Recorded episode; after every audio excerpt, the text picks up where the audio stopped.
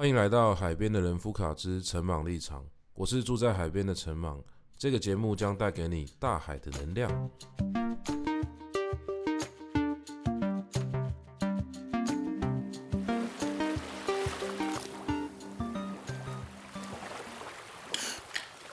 好，我们今天邀请到特别来宾盛浩伟。可以，我要自我介绍吗？嗯，没想到这么直接就直接开场。对，直接开，我以为会有前言。前言我本来是打算要之后再补录。好，对，好。不过我觉得如果到时候觉得这个效果也不错，那我们干脆就不要前言。好啊，可以啊。对，好了，反正我们今天是一个特别节目啊。我们这个节目它一直以来都是我一个人讲。那我们上一次做特别节目是请肖雨辰来。那这一次呢，我们找到盛浩伟，也是我们雨点堂长期合作的讲师。那他这一次呢，要来跟我们聊一聊这一期新的课程哦，他的一些想法。好，我直接在一开始就跟大家讲说，这期有这个工商的性质啊，就不用等到等一下在这边突然哦一言不合就工商。对，好，那我们请这个盛浩伟来讲一下这一次。要开的这个课程，文学及政治。嗯，我这次会想要开这一门课，呃，其实有一个初心的原因啊，是我去年，哎，应该还是今年啊，今年吗？就是二零二三年了，二零二三年，二零二三年初，呃，我帮忙编辑了一套这个邱永汉的小说选，就是别的出版社他们找外包的编辑，他已经出版了吗？已经出版了，已经出版了。哦、那呃，以前我对邱永汉老实说没有这么熟悉。那我呃，就是可能读过少少的一两篇，但是呃，没有那么积极的去找他以前的翻译。嗯嗯，那这次算是一个重新出版啊，所以就我就趁着当编辑的机会读了他的小说。那读了他的小说，因为邱永汉的小说其实蛮具有政治性的哦，啊，他。写到了很多这个五零年代、六零年代哈，然后台湾战后、战前、战后的那那一段时间的整个社会跟政治氛围。那我在编辑的过程就有些事情让我觉得很惊艳哈，就是说，嗯、呃，我觉得我自己已经对于这个台湾历史或者是台湾文学已经算是相对熟悉的一个人了，可是我还是会常常看到一些。我没想到的事情。那邱永汉是以前台湾系或台湾所一定会接触到的人？哎、欸，不是哦，不是，因为因为我就没有听过。对对对，邱邱永汉他是一个台湾台南出生的人，然后后来他跑到、嗯、呃，因为战后二二八的关系，然后白色恐怖的等等这些因素，他后来就呃跑到日本去，那就都在日本发展。嗯他在日本，所以他本来的身份是什么？嗯、是呃，他那个时候还很年轻，都是学生，都还是学生，就是大概二二十二十几岁出头，哦、然后呃，就碰到了这个战后的这种转换时期，对，所以最后他就跑到呃，他先跑到香港，后来又跑到日本去发展。嗯、那后来他就在日本混得很不错，就变成日本的股神。哦，是他 直接去日本开启了一个投资之路，对，所以他。像呃学日文的人可能都有听过永汉日语这个教室，他就是邱永汉开的。邱永汉他后来非常的有钱哦，然后呃是一个很大的企业家这样子，在呃在这个中捷运中山站那个是南京西路跟中山北路口那边哈，那有一整栋大楼就是邱永汉大楼。哦，他他的大楼名字就叫邱永汉。对对对，呃。就是那个外面看得出来吗？还是要看得出来？就是永汉日语的招牌在那边哦。然后他有成立书局，然后甚至是那个大创，就是一百元商店。大创，大创跟他有关系。大创也是他代理进来的，这样子。哦是哦、他他他的这个企业跟他的事业做得很大啦。哇，嗯，其实还有很多，比方说水泥啦，然后高尔夫球场，嗯、甚至他在中国也有开一些餐饮这样。总之就是他到日本去 变成展对发展变以以实业家闻名这样。哦。可是他他在成为这个成功的企业家之前，其实是先写小说的。所以写小说写的不错，还是说呃有得过奖？有得过有得过奖。那但是我觉得哇，好励志！我对我觉得他的小说呃技巧上没有那么的呃，怎么讲，不是那么的注重技巧的这一派，他比较像是写实，把故事记录下来。主要是故事本身很厉害。对，因为因为你想想看，他经历的那个时代，光是那一些事情，把它写下来就就已经够动荡了嘛。所以他是用日文写作。对，用日文写作。那呃，我觉得这个是台湾也是蛮蛮复杂的地方啊，就是说一个台湾人，但是他在日本发展，用日文写作，而且那些东西在那个时候在台湾不能发表嘛。那他这样子到底算不算台湾文学？就你如果要要用血缘关系去算的话，好像对。就是、他是台湾人嘛，所以说他写的可以算台湾文学。对啊，但如果说地缘上的话，就有点尴尬。对，所以就是我我觉得这其实一直是台湾在在各个领域都会面临到的问题啊。比方说像呃李安他在好莱坞拍的那些片，那是不是台湾？对，算不算台湾电影呢？呃，对不对？好，就是他当然会需要一些界定跟跟定义去去看，说他到底能不能被包在里面，还是会被排除嘛？其实我我觉得这个问题就会牵扯到你。有多需要台湾这个这个这个呃框架？对，嗯，我我想这个就变成是另外一个课题了啦。对对对对对。哦、但总之，反正我在编这个邱永汉的小说的时候，哈，因为他他就写到了很多呃当时的事情啊。他因为他是因为流亡，所以跑到日本去嘛。那他呃也见证过二二八事件，觉得说这个当时的这个屠国民政府的屠杀非常的。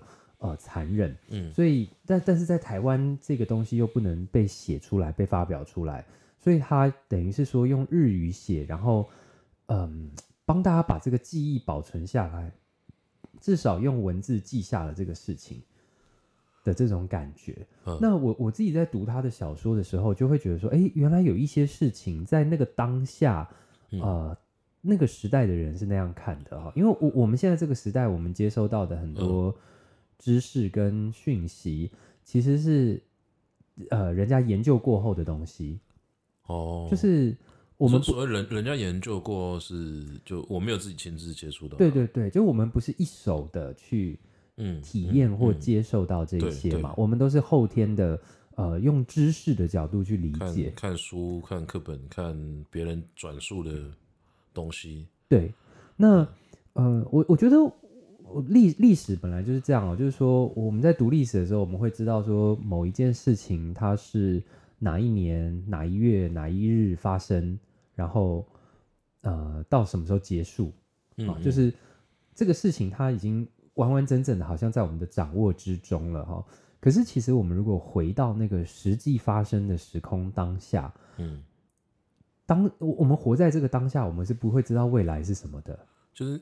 我们现在看历史会比较容易马后炮，对，我们会马后炮，而且我们会，因为我们站在后见之明的角度，嗯、所以我们会忽略掉很多呃当时的人的那种感受，或者是他们的情绪，嗯的这种东西，或或甚至是这些会影响到他们的选择嘛，喜好啊，或者是呃甘愿不甘愿等等的。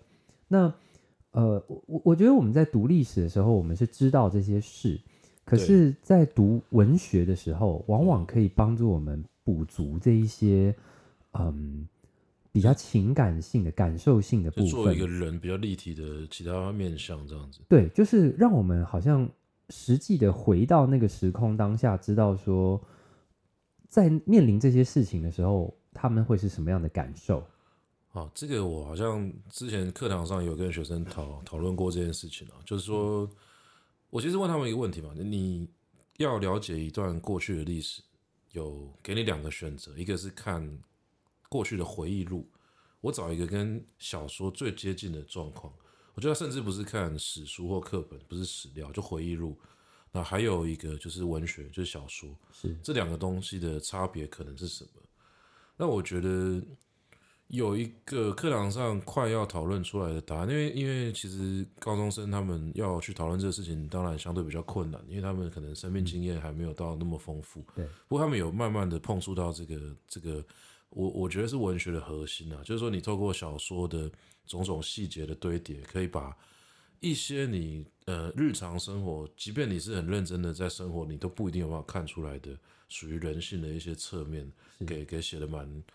我我我们那时候读的那一篇是应该是龙瑛宗的，有一篇叫《燃烧的女人》，是对，那篇很短嘛。那他在写的就是一个一个出轨的男人，他在应该是台北大空袭的时候，嗯、然后他还在跟那个他的情妇在在床上乱搞，对，就最后最后那个炮火打下来，就把那个女人给烧死，是，所以很很扭曲的。你甚至在回忆录里面，我觉得。搞不好，就算你真的经历过这件事情，你都可能会想要掩盖它。对，就只有小说很无情的把它写出来。对，对吧？不知道是不是从这个角度去理解这件事情？呃，对，我觉得，我觉，我觉得有点像，就是呃，我我的切入点可能会更像是，嗯，比方说，我好，我们就讲二二八事件好了，嗯，就是二二八事件，如果我们用历史、用知识的角度，我们是可以很清楚知道说，啊，呃。发生了什么事？嗯、然后，呃，它的发生地点在哪里？然后哪一天，呃，死了多少人？对，好、哦，就是这些都是可以被数据化、很客观、很理性的认知到的。嗯、那我们当然也可以用这个来评估说，哎，当时死亡的人数占总人口的多少？对，然后，呃，伤亡的人数，呃，受受伤的人数占人口多少？嗯、就是用客观的方式来评估说它到底严重或不严重。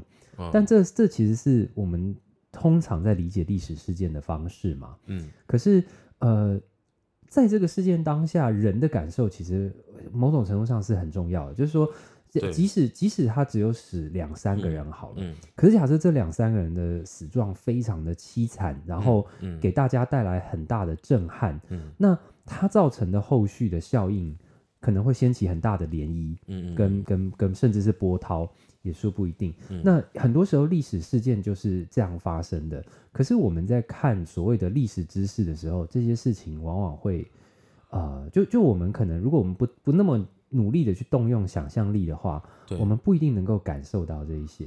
就它也很难被一般我们客观的这种史料给记录下来。对，哦，我我举别的例子，我觉得我们就举最切身的，最近这个总统选举好了。哦、OK，、呃、就是呃，假设五十年后的人来看。今年对二零二三、二零二四的选举，嗯、他们当然可以去罗列这个新闻事件，然后看哪一个新闻、哪几个新闻是比较受大家讨论、讨论度比较高嘛？哈。可是其实我们活在当下，就是像比方说我自己在这半年内，我的感受是什么？嗯、我会觉得说有一种其实很混乱又很闷的感觉。哦，但这感觉就对这个感觉很难被量化，或很难被新闻也不会报道。对。对，就是或者是说，未来的学者他也很难从他看不到这客观的东西看到这些感受类的。可是如果今天我把这样子的回忆写成小说，或或甚至写成文学类的散文，等等的，其实这个感受这样子当下性的东西就会被保留下来，会被甚至会被凸显出来。对，那所以所以我觉得说，文学在这个时候它有点像是一个琥珀哈，就是它。他把某一些这个时空当下的文字，对对对，把某一个时空当下的呃切片或精华，或者是 DNA 保留下来，对，保留下来。所以呃，大概是读邱永汉的小说，让我有这样子的感受哦，就是说，我觉得说，哎，我以前已经很理解，我我自认为啦，我已经算算蛮理解，呃，这个日本战败。啊，然后到这二二八怎么发生啊，对，然后到。到白色恐怖怎么开始？哎，我已经应该读了一些书，嗯，可是我在读他的小说，我就会看到更多，就是哎，原来当时有人是这样想的哦，原来有人是那样想，嗯、然后哦，原来有一些人跑到日本去，他们有做一些台独运动，哦、那那些台独运动，嗯、因为这些这些事情可能到后来，呃，用我们今天的眼光来看，他可能都没有那么成功。就是他可能就是曾经存在过，嗯、但是现在已经没有影响力。他也没做出什么成绩。对对对，所以我们我们现在当下会把它遗忘掉。哦。可是，哎、欸，可是你怎么知道他他的就是说，有可能这个这个东西啊，它假设往东边走，嗯，结果它的影响是在西边。哦，你是说它如果发生的时候，对，就是说它可能在在日本推动这种某、嗯、某一些理想。可是这个理想呢，它不是直接的达成，它可能是间接的又 push 到了别人，绕绕绕绕到别的地方，然后所以好像比方说，呃，我们前几年呃不断的在出这个史明的回忆录，嗯，对对。对，这个呃他说他的立场是比较左独的嘛，就是比较偏左，然后台湾独立的立场。那这个这个史明回忆录，史明怎么怎么冒出来的？为什么会有一个这样子立场的人跑到日本去？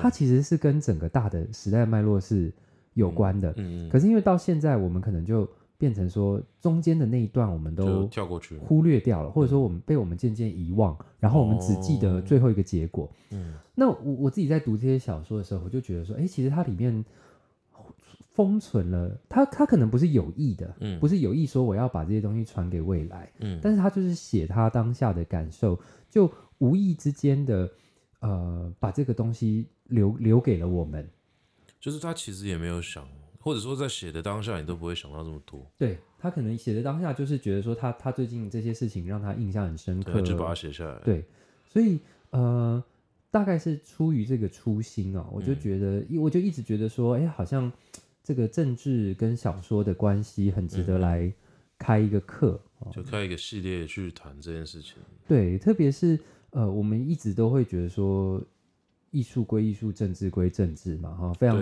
非常多领域都会听到这种话。那 文学有没有归文学？这是一个问题。或或者是那个听团归听团，政治归政，音乐归音乐。对对对，就是我我们都会常常在各种领域听到这种。就觉得好像是大家觉得碰政治就就不对，或者是它很难解。我觉得，我觉得，我觉得是因为难解，所以大家不想碰。难解的意思是说。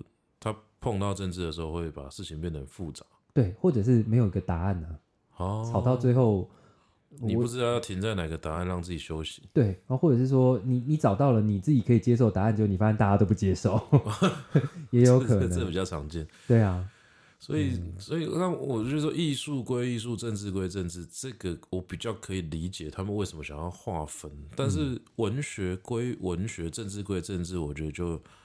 我也比较少听到这种讲法，因为大家可能比较容易理解为什么文学可能跟政治有关系。但我们这一次想要直接挑战，就是说文学就是政治。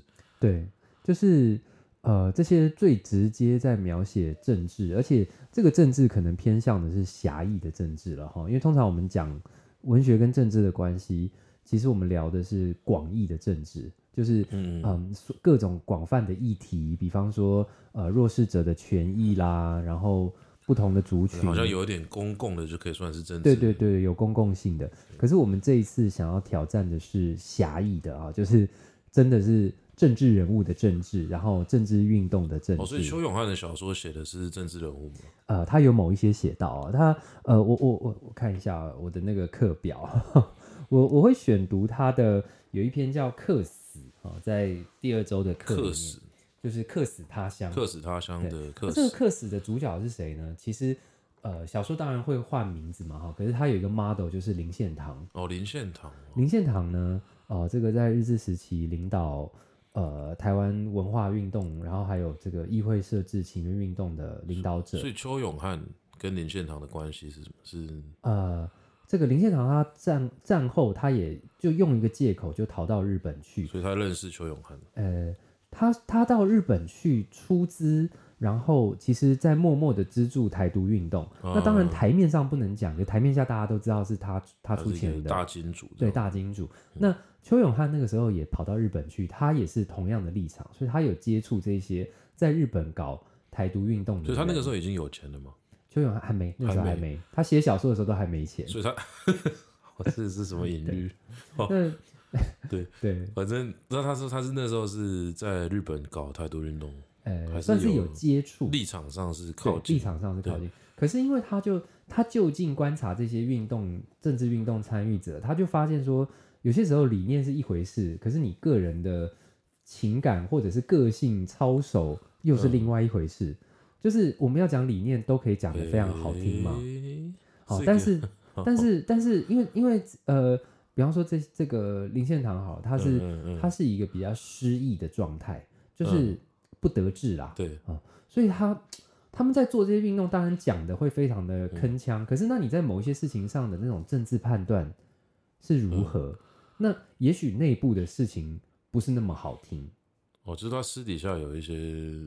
不好的事情，呃，类似这种感觉。他小说里，我直接讲他小说里面写什么好了。好好好。他小说里面就写说，这个这个主角他就说他是一个老人了哈，嗯嗯、他说这个这个支持运动台独运动的老人哈，他非常不得志，所以他的兴趣就是带一群这个流亡在日本的台湾人去看那个脱衣舞娘秀。哦，哦，就是很很冲击，对，很冲击。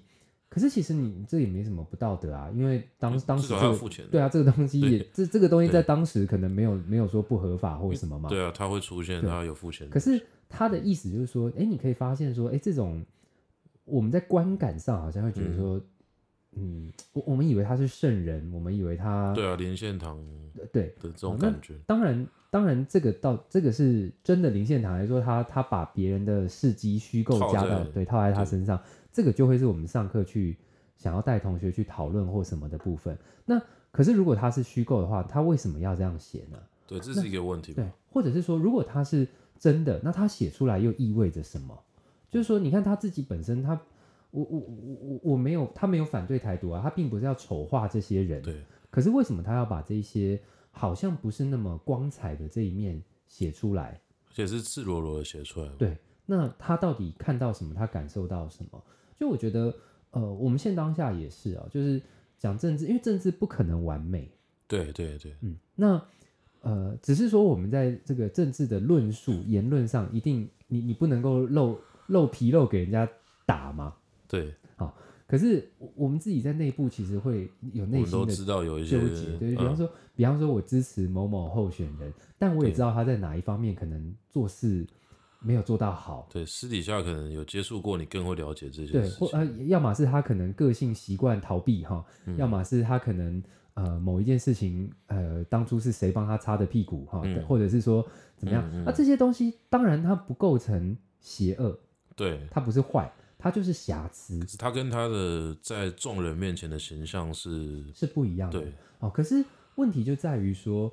呃，我们会去搞政治或什么的人，大家其实内心都有很崇高的理想，嗯，呃，就理想往往是那种不容玷污，或者是很追求完美，不能接受那些领袖有这些黑的一面，对，或者是你不你不能接受说我我支持的理念有这样子的污点，对啊，啊，可是问题就在于说，其实如果我们用一个更更超越的角度来看，嗯嗯，所谓政治这件事情就是。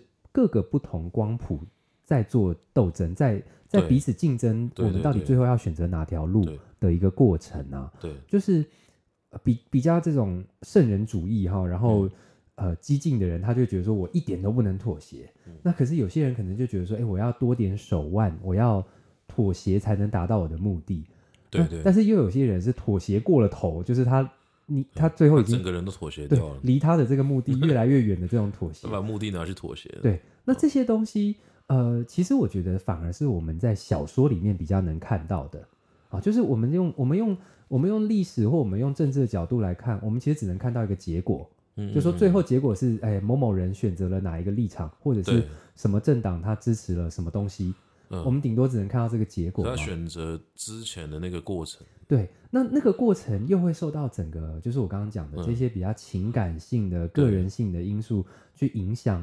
他们内在在思考什么，他们面临什么生命课题，嗯、那这些东西我都觉得是我们可以透过小说来把它读出来的。就是刚好，呃，这几个时期的小说特别有这样子的功能。还是小说本身这个文体，它就会一直都扮演这样的角色。嗯、呃，我我觉得大家一开始会是无意识的、哦，就是、嗯、就是只是说小说有点像是一个容器哈、哦，我我无意识的找到一个容器，我就把一些。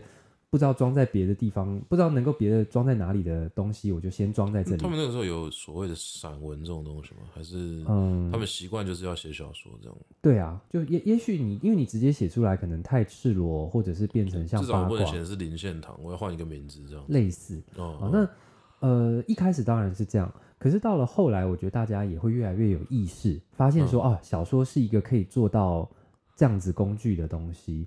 哦，所以到比较晚近的小说。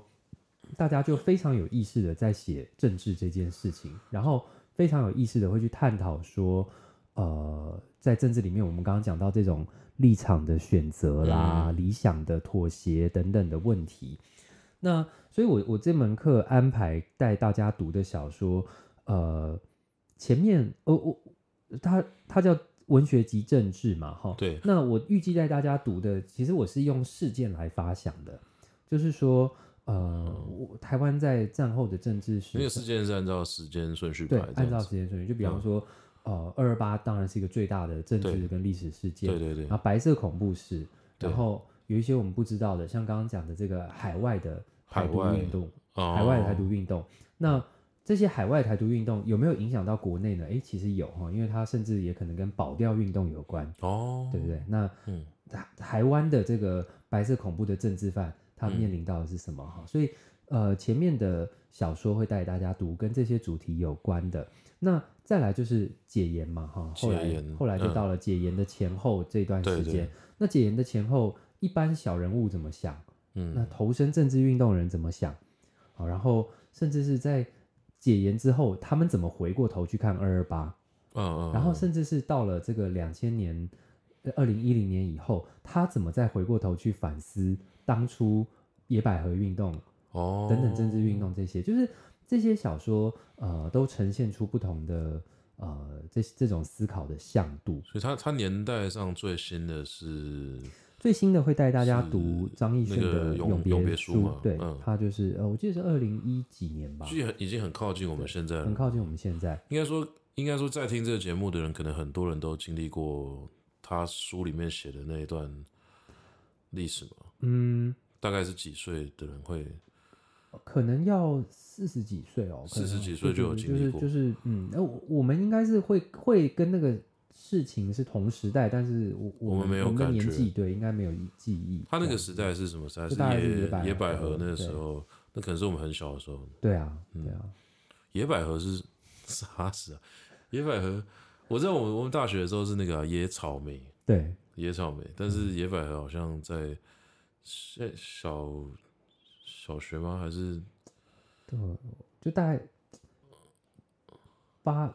八零年代、九零年代那个时候嘛，对对啊，就可能我们还很小的时候，对啊对啊，所以应该说他就他写的年代很近，所以非常有可能说，因为他毕竟又是小说嘛，所以他写的那个事件，即便我们没有办法直接点对点的连接到我们生命经验，嗯、但是他召唤出来那种熟悉的感觉，应该是蛮强烈的吧？对啊，而且我觉得很多是这种，因为我们反思过去，一定都是为了现在当下嘛，嗯嗯嗯，就是。嗯，当你没有真的参与过政治运动，你没有真的上过街头，可是我们我们现当代又会面临到类似的问题的时候，我们该怎么去理解我们眼前的这些事？对，因为其实现在台湾小孩子，他们对于街头运动是有点陌生的。嗯，但其实这个也不是什么问题，因为其实坦白说，在三一八之前，我觉得我们这一代人很多人对街头运动其实也。蛮陌生的。对啊，我我我的印象中，呃，野草莓那个二零零八嘛，那个时候才算是我自己的启蒙。启蒙。对啊，就是差不多那个时候。对，那在在那之前，我们我们可能认为的街头运动是什么红衫军？哎、欸，红衫军也算是一种 街头在街头啦，但是也是有街头了，也有也有运动的某一些条件啦，但是它脉络就比较不太一样。对。我我我我觉得就是就是这些事情很有趣，我的意思就是说，嗯，其实我们这一辈，我跟陈芒，我们在在以前国中、高中课本里面已经有开始在选入这些台湾史的，特别是很近代、当代的东西了。问题就是，我我觉得历史的理解跟你亲身的体验、切身的思考过，或者是想象过，你的理解感受还是会有差。对啊，我。好，我我举个例，我们这边可以直接讲政治立场，可以直接讲，直接讲，反正我会剪。如果太超过了 会剪。对啊，对啊。好，当然，呃，我我个人没有那么喜欢柯文哲哈，我觉得反正我觉得我个人的政治立场选择，嗯、我个人没有那么喜欢柯文哲。嗯、但是呃，前阵子我有一个机会，我认识一位呃，大概现在这个研究所左右，二十二十五六七岁。这个这个年龄区段的，对，然后呃，在在就是硕博班这样子，嗯、然后跟他聊天，呃，就我们不晓得哪根筋不对哦，聊到政治，就因为可能时事的关系吧，哈，这个氛围很适合。然后呃，他就说他支持柯文哲，然后、嗯、柯粉、呃、对，但我其实因为他他真的是有有认真读，而且他的科系是理工科的这样子，嗯嗯、所以呃。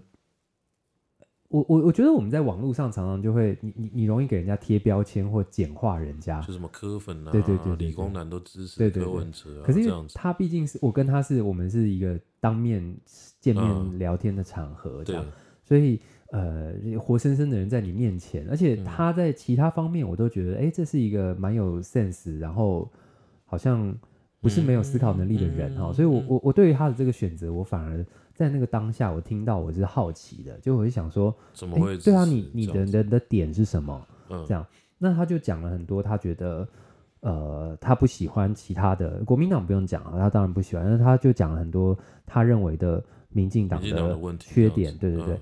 那某一些东西我听到，我其实当下也会觉得，哎，我不能反驳。就是，或者是说，嗯、呃，我不能反驳，并不是说真的民进党就做错，而是说，呃，可能我当下他的讲法会让我没有一些依据啊、嗯，因为因为我我我我，你可能要去查资料还是怎么样？对对对，对我我最近太忙于工作或什么，我没有一直注意这种很政治，而且是很 detail 的事情，就我可能大概就注意说发生什么事情而已，所以他讲的这些点，我就会觉得说，哎，我好像。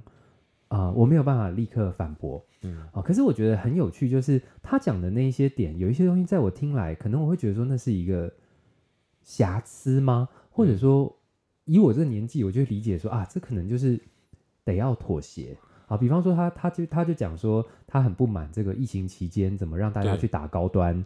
然后说他觉得高端疫苗都没有认证什么什么什么，对对对对。那这个因为这个当然涉及太专业的东西，嗯、我我没有办法立刻去跟他讲说 医医学上怎样，然后医科实验、临床实验怎么样嘛哈。那当然我知道网络上一定有很多资料，可是因为我们当下是一个当面聊天的状况，嗯嗯嗯、我就没办法即刻回应。可是我这样听听听，我就会觉得说，哎，我回想在那个疫情的那个当下啊，假如我是一个执政者，然后我要即刻的解决。呃，民众的这种对于疫疫情的焦虑，然后这个传染病的蔓延，嗯，然后同时，呃，我的资源又有限，对，对，呃，所以其实，在某一些限制很多的状况底下，可能如果是我，我也会做出那样的选择。也说不定。哦、那但是，嗯、所以这个这个东西对我来看，它可能不尽善，就是不是完美。可是事后看一定会有想出 maybe 更好的做法。对对对。可是对我来说，我觉得那是瑕疵，我就会觉得这是可以原谅的东西。嗯，对。嗯、但是对于这个年轻人来说，就是对他来说，他他可能他没有经历过某一些呃社会的运作，或者是说他没有待在某一些位置上去看过。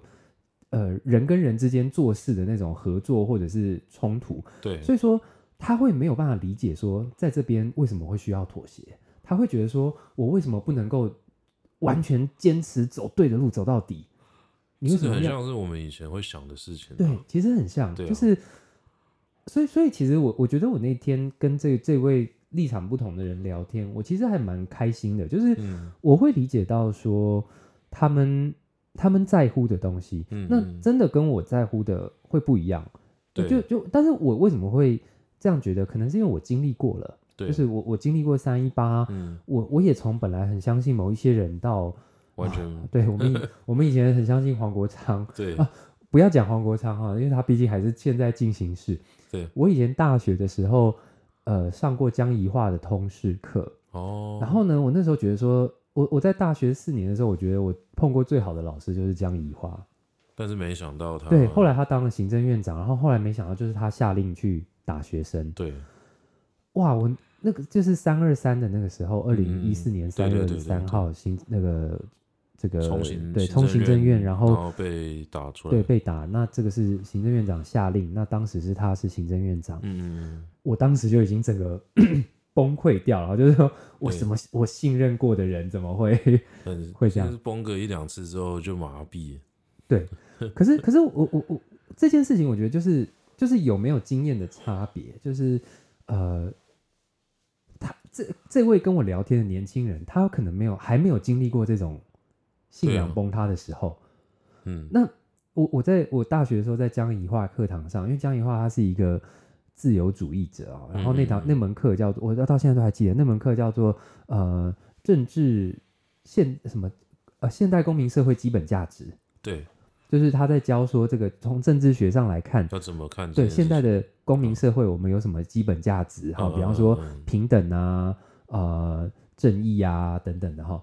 他其中讲最多的就是叫自由哈。他说他是一个自由主义者，这样。嗯嗯哇，你想想看，我大学多么相信他。他说他是一个政治上的自由主义者，然后下令打学生，这这件事情对我的那个冲击有多大？哈，学者对，但但。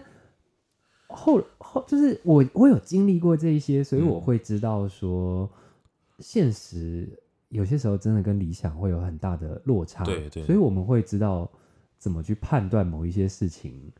呃，长年纪越大，你就会越知道说啊，这里这里妥，你看到别人妥协，你自己觉得不不舒服，但你你会知道说，好啦，我我懂了。哎呀，我就、嗯、我就睁一只眼闭一只眼过去。就是换成是你的话，你可能也必须要做类似的选择的时候，你可能就比较能理解。对，就如果是三十三十五岁的我，我会是这样。可是如果回到二十五岁的我，我看到人家这个妥协，我一定也是直接上网骂，说干你当初你就是违背你当初的理想。哎，我刚刚是骂脏话，你就是违背你当初的理想，你就是骗什么？你只是想要站到道德高地，什么什么？就是哦，二十五岁我也可以骂很凶。是啊，是啊，我们那个时候，嗯、但我觉得，我觉得其实也是不只是说经历了这个妥协的过程啊，嗯、我觉得也是，我我觉得像我这几年的心态比较像是说，我觉得我也可以开始妥协，嗯，但是那个妥协比较像是我更清楚我能够做的事情是有限的，嗯，所以反而是我。退回某一些位置去把一些事情做好，我觉得就很不错。对，像最近在炒那个文言文，嗯，如果是五年前、十年前，我觉得就是冲到那个网络上面去去骂，不会让朱宥勋一个人在那边谈那个 谈那个炮火。对，但是因为我最近在在做的事情就是比较偏。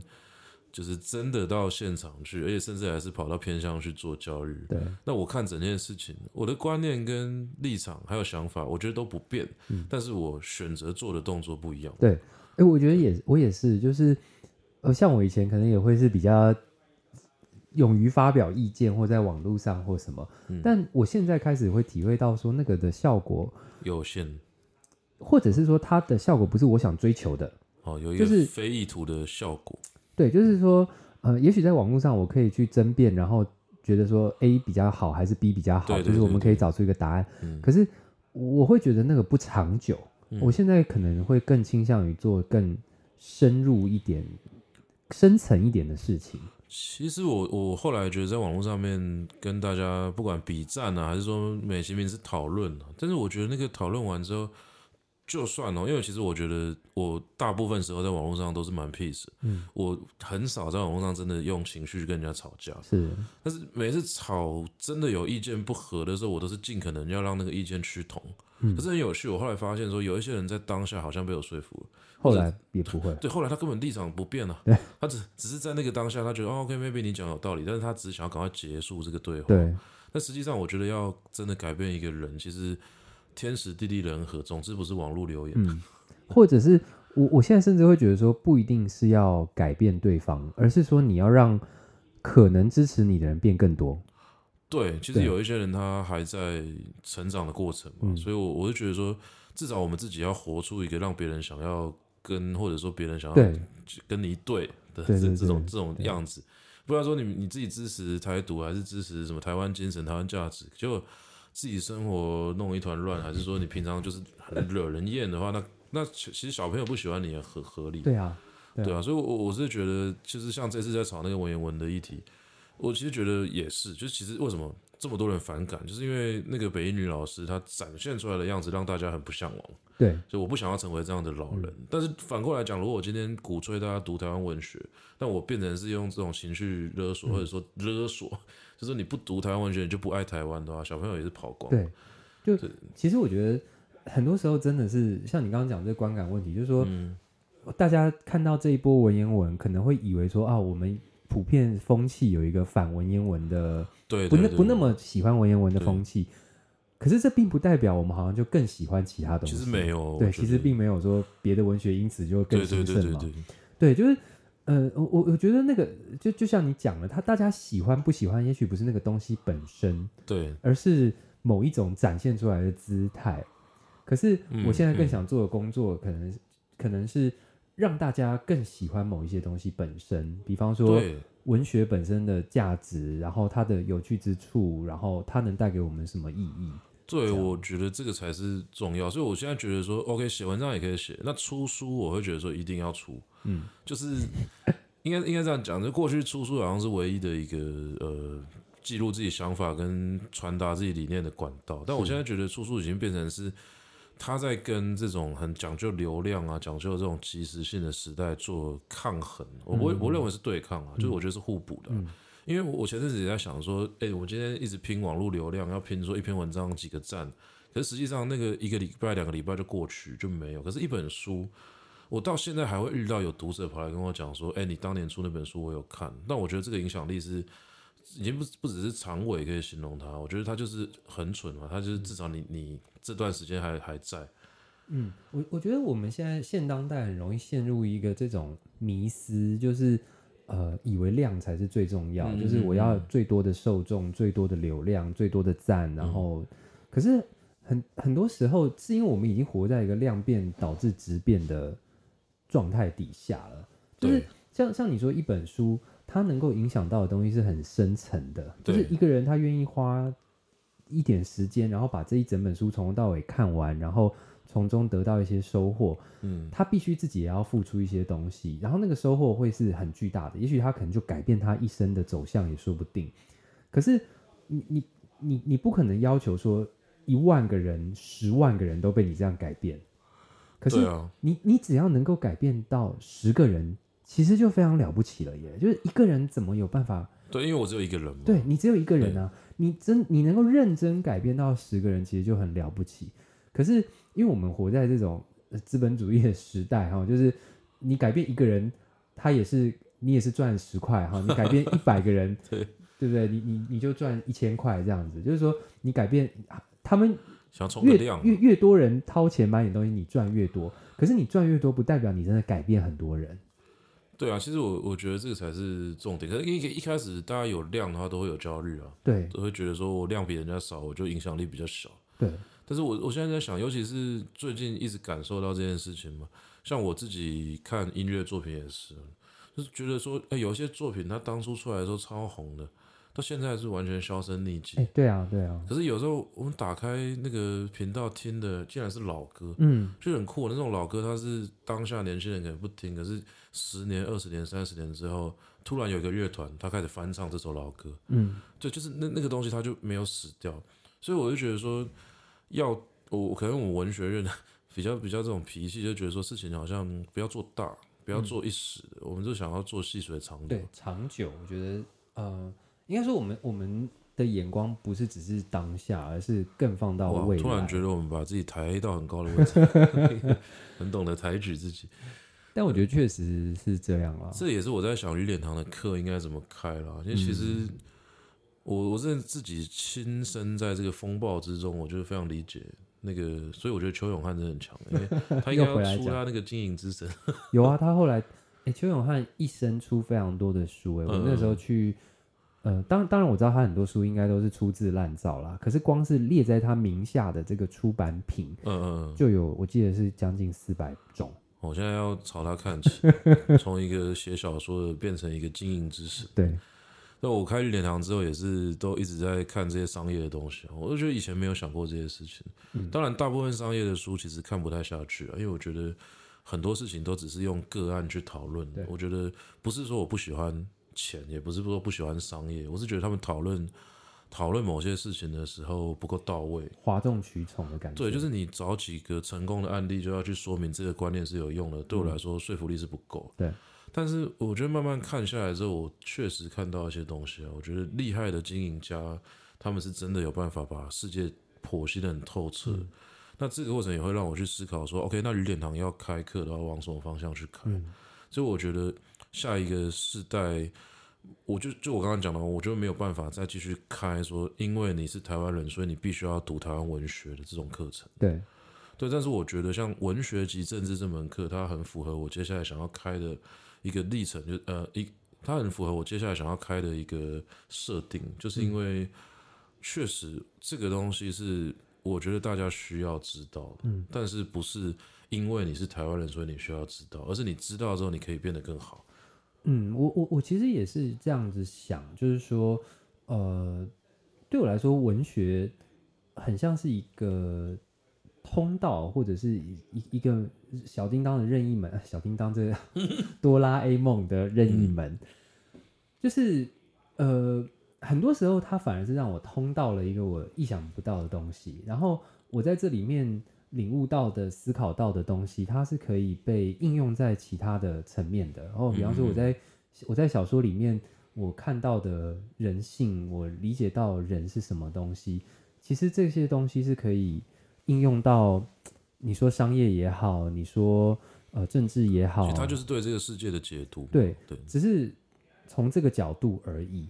所以，呃，我我在这边开课，我都会希望是。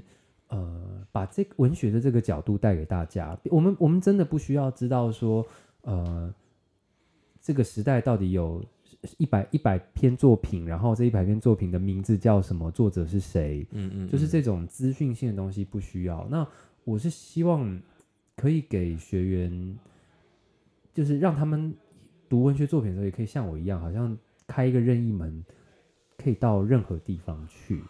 其实我觉得这个也是我们刚刚在讨论网络上面，你去写文章，甚至打笔战跟人家沟通，我觉得效果没有那么好。但是开课就不一样了，因为尤其是我们开这个课程又不是线上课程，虽然我们有线上的，但实际上我们跟一般的线上课程不一样，是因为一般线上课程是录好、剪好给你。这那个那个东西也不是不好，只是他追求的效果可能是另外一种，就是他在做一个节目或做一个成品。嗯，那我们这个课程是希望每个礼拜四晚上你要空出这个时间来。嗯，嗯，那我觉得这是有一点点算是为介入每一个人来上课人的生活。嗯，那希望说，就像盛樺刚刚讲的，我们提供一个不同的方式去刺激你的思考啊，或者是说纯粹提供一些想事情的面向或灵感。嗯，那我觉得这个是蛮好的，但它会比你今天在网络上面，至少以我们开课的人来讲，我觉得那个沟通是比较比较诚恳的。那我也觉得说，一个人、两个人，哦，当然还是希望说报名人数越多越好。但是这种面对面的，即便你是用网络上听，还是说在现场听。其实这种呃面对面上课的感觉，他是出社会之后很难有机会遇到的。嗯，那我会觉得说，下一个时代可能大家都追求快啊，追求量大，那我反而要去守一些原本的一个价值。对，所以刚好这种课其实蛮蛮适合。呃，我我我至少觉得说，它是一个可以坚持做下去的事情。是我我其实我在之前很多疗愈殿堂的我都讲过，就是我自己在这边开课。我都我也觉得是一个很宝贵的经验，特别是对我自己来说，嗯嗯，因为呃，老实说，一个人不可能专精于这么多东西，嗯嗯，嗯，所以呃，我一定会有某一些呃比较熟悉的东西，可是我不可能都只讲这些，所以每一次开课，我都会试着去挑战讲一些可能我略略懂略懂哈，但是但是我没有那么熟悉的东西。然后为了开课，需要需要去备课。对，为了开课，我就必须要把这个略懂变成接近于专精。专精，对。那对我来说也是很大的成长。所以其实我在这边，我很享受跟学员一同成长的这种感觉。其实我觉得这样比较好。我一开始也会很担心说，哎、嗯，我找的这些讲师会不会他们专业的东西可能一年两年？因为其实。我们有点行，我不是我自己要讲，以我们这种开课的强度拿去 大专院校的话，没有教授开到这个强度，就是他每一年都开新的东西。那那些教授他同一门课可以开个五年、十年，对，而且那是他的可能当当初的学位论文一直滚一直滚，嗯，所以其实很多教授他的精力可能会放在。不是每一个教授，我知道有优秀的学者，但是很多教授的精力是放在他怎么升等，或者说他要产出一些学术内容。可是课堂上他就不一定会花这么大的力气去读新的东西去经营。嗯，那我会觉得说，这个也不能够怪怪教授，其实我觉得是体制的问题。就你就是他就是必须要生产这些东西，他才有办法在学术界生存。嗯，那我们练堂呢，找的就是一群不需要在 学术界或者是在学术界无法生存的人。可是我觉得其实这是台湾很需要做的一件事情，因为我们的体制好像在培养一流的学者，假设啦，但是我们没有培养一流的讲师。我嗯，我我觉得是就是也是刚刚讲的那种更根本的东西，就是对于知知识的知，知道的知，嗯嗯嗯，这件事情的一个根本的追求啊，就是嗯，这这个知这件事情其实是人类的本能啊，嗯、但是我们。一直以为说它好像一定要在国家的这个有认证的体系里面才能达到，就是你一定要对大大专院校啦，或者是什么补习班有一个证书，嗯嗯对，那个知才才才算数。可是其实不是。嗯、那我觉得在雨点堂这边，我也都一直秉持着这样子的想法，在跟同学做互动跟讲课。就是我觉得在这边，当然我会知道比大家多一点，可是并不是我。高高在上的单方面灌输给大家，对对，而是嗯啊，当当然，可能有些时候同学回应比较 没有，不是不是互动那么多，嗯，但是呃，我也不觉得是我在单方面跟大家灌输，而是而是我试着我我在理解这些资讯知识的时候，我试着找到一个大家也能够理解的方式。对，把它重新消化，然后跟大家沟通，嗯，这样子。